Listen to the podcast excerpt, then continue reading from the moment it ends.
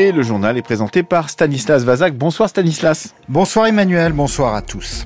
L'armée israélienne lance une opération ciblée contre l'hôpital Nasser dans le sud de la bande de Gaza. Des otages du Hamas auraient été retenus dans l'établissement. Nous ferons le point à Jérusalem avec Thibault Lefebvre dans un instant. La Russie accuse l'Ukraine d'avoir bombardé un centre commercial à Belgorod, faisant au moins six morts, dont un enfant. La ville frontalière est régulièrement visée par des frappes venues d'Ukraine que Kiev ne revendique pas. 20h ce soir, début de la grève des contrôleurs à la SNCF avec un TGV sur deux en moyenne ce week-end. La droite veut un meilleur encadrement du droit de grève, surtout en période de vacances scolaires. Le dossier de la rédaction consacré ce soir à une association mobilisée sur le front de l'alcoolisme, Al-Anon, soutient les proches des malades de l'alcool, des aidants qui peuvent s'exprimer dans des groupes de parole. Après Al-Shifa dans la ville de Gaza en novembre, l'armée israélienne a donc lancé aujourd'hui une nouvelle opération contre un hôpital de l'enclave palestinienne. Cette fois, c'est l'hôpital Nasser de Ran Younes dans le sud du territoire qui est visé. L'état-major israélien parle d'une opération ciblée et limitée. L'établissement abrite aujourd'hui des milliers de civils fuyant les combats, mais Israël affirme que des otages du Hamas y auraient été détenus. On retrouve à Jérusalem Thibault Lefebvre. Bonsoir. Bonsoir, bonsoir à tous. Quelle est la situation Thibault ce soir autour de l'hôpital Nasser ce sont de véritables scènes de chaos qui nous sont parvenues tôt ce matin de l'intérieur de l'hôpital Al-Nasser.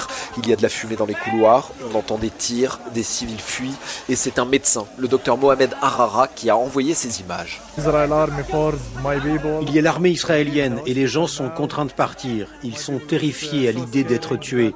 L'armée israélienne entoure l'hôpital et on ne peut pas sortir.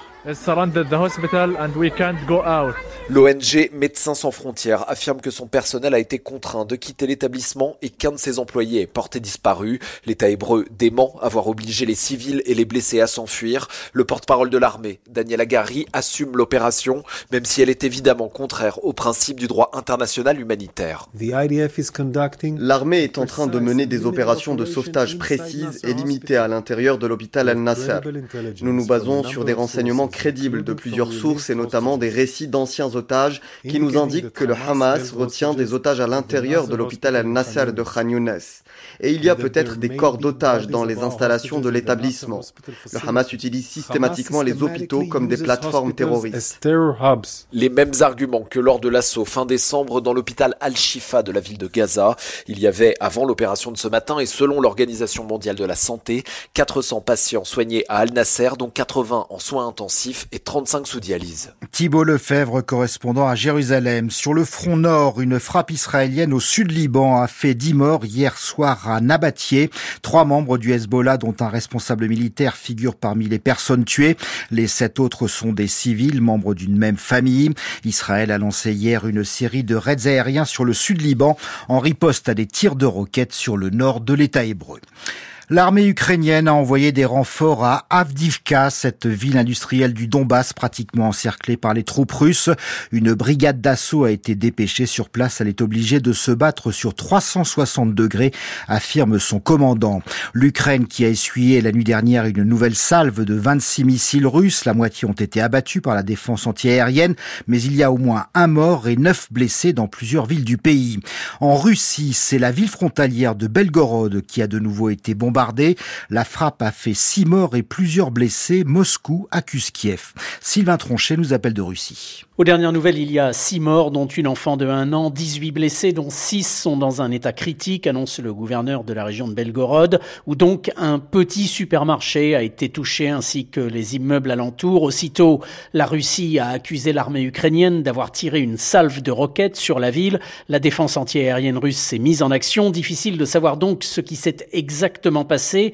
Kiev ne confirme rien et revendique très rarement les attaques sur le territoire russe.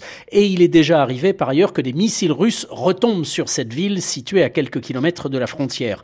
Belgorod avait déjà été touché par un bombardement particulièrement meurtrier qui avait fait 25 morts fin décembre. Ce qui est certain, c'est que cette ville de 350 000 habitants et de nombreuses localités des alentours sont régulièrement visées depuis des semaines maintenant. Cette partie du territoire russe est clairement en guerre. Elle aussi, les habitants habitants vivent dans la peur et l'attaque de cet après-midi risque d'accentuer encore ce sentiment. Sylvain Tronchet, correspondant à Moscou, le soutien militaire à l'Ukraine était au cœur d'une réunion de l'OTAN aujourd'hui à Bruxelles. Autour de la table, les ministres de la Défense des 31 pays de l'Alliance Atlantique. Réunion qui intervient quelques jours après les propos incendiaires de Donald Trump qui menace de mettre un terme à l'aide militaire américaine à l'Europe s'il est élu en novembre prochain. Bonsoir Angélique Boin. Bonsoir. Vous êtes au siège de l'OTAN. Le secrétaire général de l'Alliance, Jens Stoltenberg, s'est montré plutôt confiant à l'issue de la réunion. Oui, il a rappelé d'abord l'engagement sans faille des Alliés pour soutenir l'effort de guerre en Ukraine et saluer les récents efforts faits en matière de dépenses militaires. 18 pays de l'Alliance sur 31 ont désormais atteint l'objectif de 2% de leur PIB.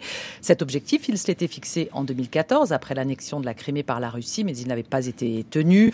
Le retour de la guerre sur le sol européen il y a deux ans en Ukraine a marqué un tournant de trois pays dans les clous il y a dix ans.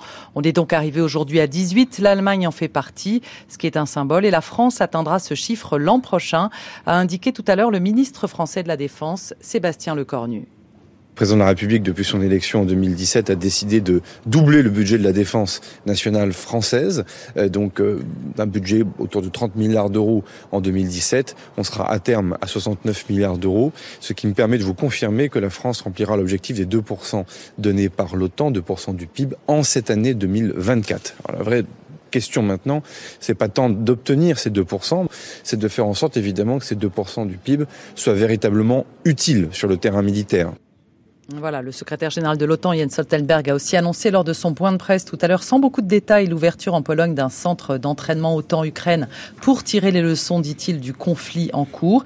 Il a salué les récentes victoires en mer Noire de l'armée ukrainienne. Quant aux menaces de Donald Trump, elles visaient, rappelle-t-il, le manque d'engagement financier de ses alliés. Or, souligne le secrétaire général de l'OTAN, c'est en train de changer. Angélique Boin en direct de Bruxelles. Merci.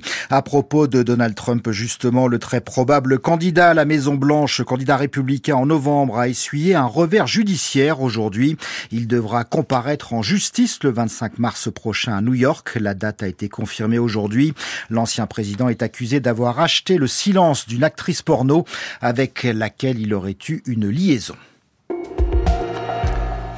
La grève des contrôleurs débute ce soir à 20h à la SNCF. La direction prévoit de faire circuler un TGV sur deux, qu'il s'agisse des Inouïs ou des Ouigo, un train sur deux également sur le réseau intercité.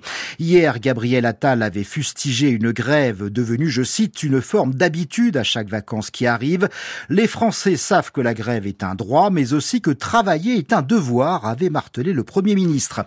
Bonsoir Julie Paco. Bonsoir Stanislas. La droite s'est donc emparée du sujet aujourd'hui. Elle réclame un meilleur encadrement du droit de grève. Effectivement, après les propos du chef du gouvernement, Éric Ciotti saisit l'occasion pour réclamer au plus vite un texte législatif face à la surenchère permanente des syndicats de cheminots, dénonce le patron des Républicains sur TF1 ce matin.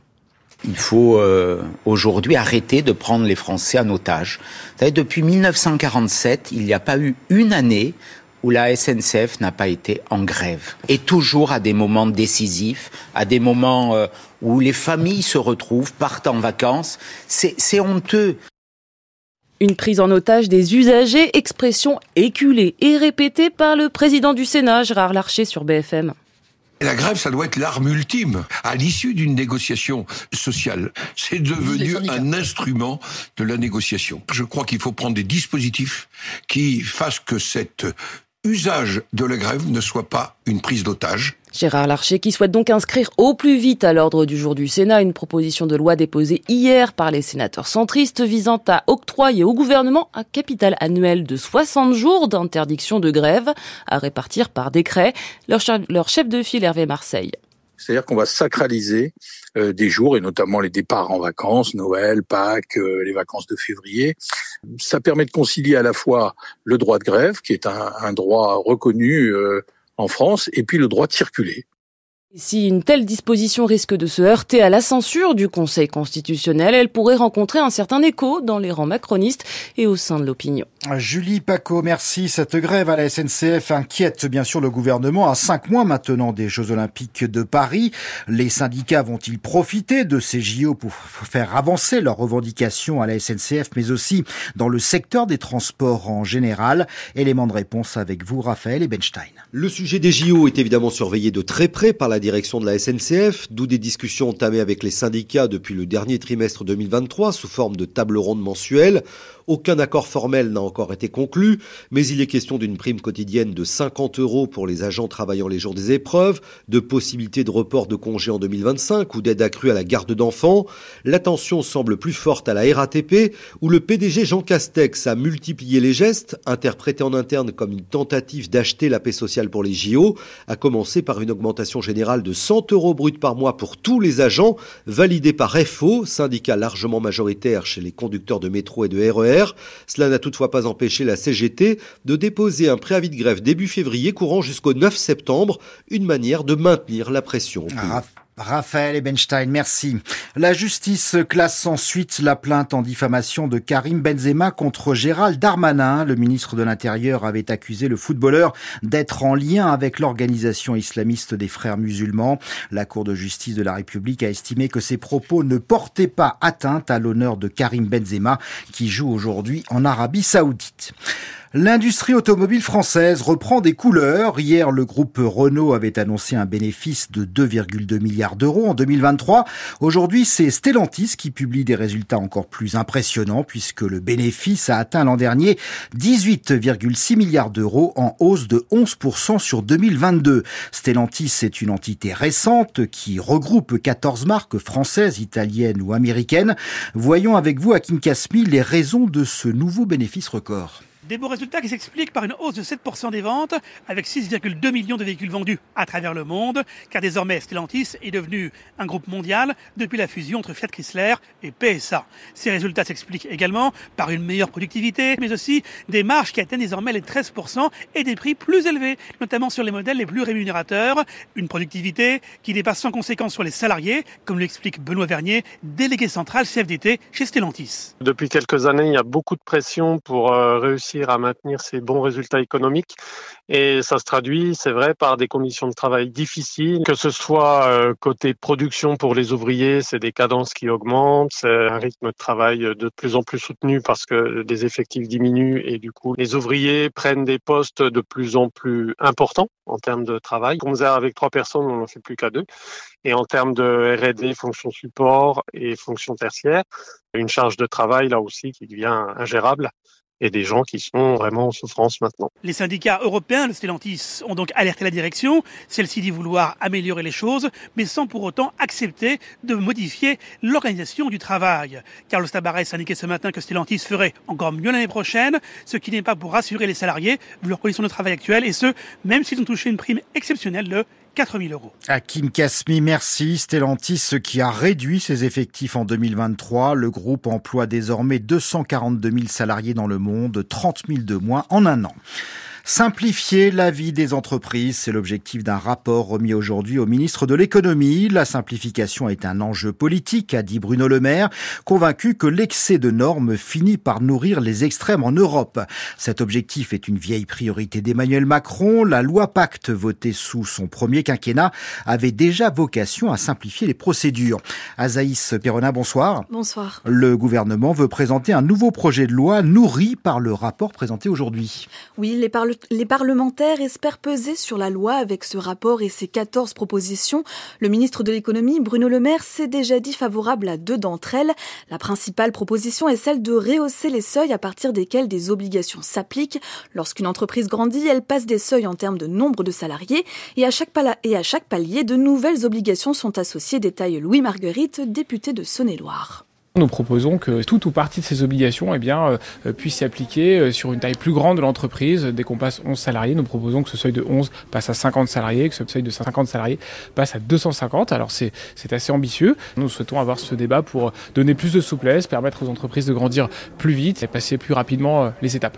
Un certain nombre d'obligations seraient ainsi supprimées pour les petites entreprises, comme celle d'établir la base de données économiques, sociales et environnementales.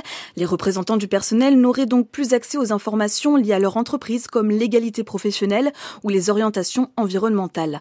L'autre proposition retenue par l'exécutif est le principe du dites-le nous une fois pour toutes, initié par la loi Pacte, c'est-à-dire n'avoir à fournir le même document qu'une fois, même si plusieurs administrations le réclament. Les parlementaires ont cité l'exemple d'une productrice de viande de charolais bio rencontrée qui a dû fournir neuf fois le même document pour construire un nouveau bâtiment.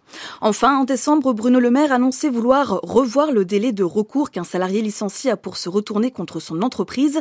Cette proposition est reprise dans le rapport. Les parlementaires proposent de réduire ces délais prud'homaux de un an à six mois, proposition qui pourrait faire grincer des dents certains syndicats comme la CGT qui craignait une simplification au détriment des droits des salariés. De son côté, Force ouvrière se dit déjà inquiète d'une nouvelle remise en question du Code du travail. Merci Azaïs Perronin. Le dossier de la rédaction est consacré ce soir à une association mobilisée contre l'alcoolisme. Al-Anon existe depuis 1962 en France. Sur le modèle des alcooliques anonymes, elle réunit les proches des malades de l'alcool, conjoints, enfants, frères et sœurs. Ils viennent chaque semaine parler de leur vécu. Bonsoir Tara Schlegel. Bonsoir Stanislas. Il est possible d'assister à certaines de ces réunions, mais rien ne doit filtrer de leur contenu, Tara. Oui, l'anonymat est absolu, Stanislas. C'est lui qui protège, qui permet de se confier. À la fin de la réunion, quand les 15 participants ont parlé, ils se mettent en cercle, récitent des paroles pour demander qu'on leur donne la force d'accepter. Jeanne présidait la réunion, c'est un rôle tournant. Elle fréquente le groupe des Batignolles depuis un an. Merci les amis. Alors ça fait un peu peur quand on arrive la première fois. On a, quand même dans un sous-sol d'église, en cercle, on a l'impression d'être dans un film américain où tout le monde se présente. Bonjour, je m'appelle Jeanne. Bonjour Jeanne. Et on se dit, je suis tombée chez les fous. Et en fait, on trouve ici une écoute et une compréhension vraiment, euh, pourtant dans des situations très diverses, hein, parce que moi, mon sujet, c'est mon père, euh, mais il y en a beaucoup, c'est leurs conjoints, leurs enfants. Euh, c'est des gens qui viennent un peu de tous les milieux, de tous les âges et on trouve une écoute et une bienveillance qu'on trouve nulle part ailleurs. C'est que chacun, à sa manière, vit une souffrance Christine a vu son mari sombrer dans l'alcool il y a 30 ans. Aujourd'hui, son fils est en train de s'en sortir, mais elle a encore besoin de venir, de raconter. On tend l'oreille pour euh, écouter les pas dans le couloir. Est-ce qu'il va rentrer Et dans quel état il va rentrer? Parce que mon mari lui rentrait à n'importe quelle heure, 3 heures du matin, euh, ou pas du tout. Et puis euh, moi, je, je, rentrais dans des colères terribles qui servaient strictement à rien, parce qu'il était tellement sous. Ce qui est terrible, c'est que je n'osais pas lui parler quand il était à en fait. Non pas qu'il était violent, mais c'était un mur. Donc j'avais l'impression que ça servait à rien et ça me faisait peur de lui parler. Cette culpabilité de ne pas arriver à aider l'autre à s'en sortir, on l'entend très souvent. Marie, elle, a quatre filles, un époux alcoolique et à force d'écouter les autres, elle a compris qu'il faut d'abord se réparer. Moi, je, je m'occupe de moi justement pour montrer que j'arrive à prendre du recul. Au fond, c'est ça, c'est la violence de l'autre. J'ai pas envie de descendre dans la fosse avec lui, j'ai pas envie d'en crever avec lui. Et c'est toujours la même chose, comme la maladie, bah, c'est une maladie. Donc effectivement, euh, t'engueules pas un cancéreux. J'ai compris que ça sert à rien parce qu'ils sont, c'est des gens qui s'humilient eux-mêmes et donc l'humiliation, ils connaissent. Donc si tu abondes dans le même sens, ils vont rien dire parce qu'ils sont habitués. Au fond, euh, je parle à mon mari comme je parle à un prisonnier qui est dans une prison à ciel ouvert. Bon ben comment tu vas euh, mais j'essaye de pas trop rentrer dans son jeu parce qu'entre le déni et, le fait de dire des blagues alors qu'on est en train de se ruiner financièrement euh, parce qu'il a cassé cinq bagnoles et que maintenant ça suffit, euh, il a frôlé la prison, il n'y est pas allé. je prends beaucoup, beaucoup de recul. Mais c'est se renseigner, rencontrer, se renseigner, rencontrer. Et les Alanons, ça en fait partie. C'est vraiment un socle. Si pendant la réunion, chacun parle 3-4 minutes seulement, après on ne lâche personne, raconte Jeanne. On voit les gens en détresse et on les lâche pas. Et moi, les premières fois que je suis venue, j'arrêtais pas de pleurer, j'arrivais même pas à partager, tellement je me sentais euh, vue, écoutée euh, pour la première fois. J'ai été euh, vraiment très très bien accueillie. Et ben, je veux pas dire happée parce que c'est négatif. Accueillie, entendue, soutenue immédiatement, sans condition. Alors que je me sentais un peu. J'avais un espèce de syndrome de l'imposteur, de je suis fille de malade alcoolique, mais dans le fond, C'est mon père, on est, je suis adulte, il est adulte, on vit plus ensemble, donc par rapport à des femmes euh, d'alcooliques qui vivent au quotidien avec la maladie, je me disais, mais, moi, euh, de quoi j'ai à me plaindre, quoi? C'est cette écoute inconditionnelle, cette liberté qui sont inestimables, conclut Marie. Il n'y a pas d'argent déjà, c'est top. T'as pas d'inscription, t'as pas d'internet, t'as pas de, pas de carte bleue. Tu es là, quoi. En principe, tu participes, tu donnes deux trois pièces, et c'est ça cette liberté. On est déjà tellement avec des chaînes dans la maladie qu'on veut pas une chaîne en plus. Et ça, c'est magnifique. Voilà, 130 groupes similaires à l'ANON existent un peu partout en France. Dossier signé Tara Schlegel. Merci Tara. Un mot du temps demain. La pluie revient par la façade océanique avant de toucher de nombreuses régions, de l'Aquitaine au Grand Est. Ailleurs, un ciel variable, voire ensoleillé près de la Méditerranée. Les températures restent largement au-dessus des normales saisonnières, entre 6 et 12 degrés le matin, de 11 à 19 degrés l'après-midi. C'est la fin de ce journal préparé ce soir avec Jean-François Braun. thank you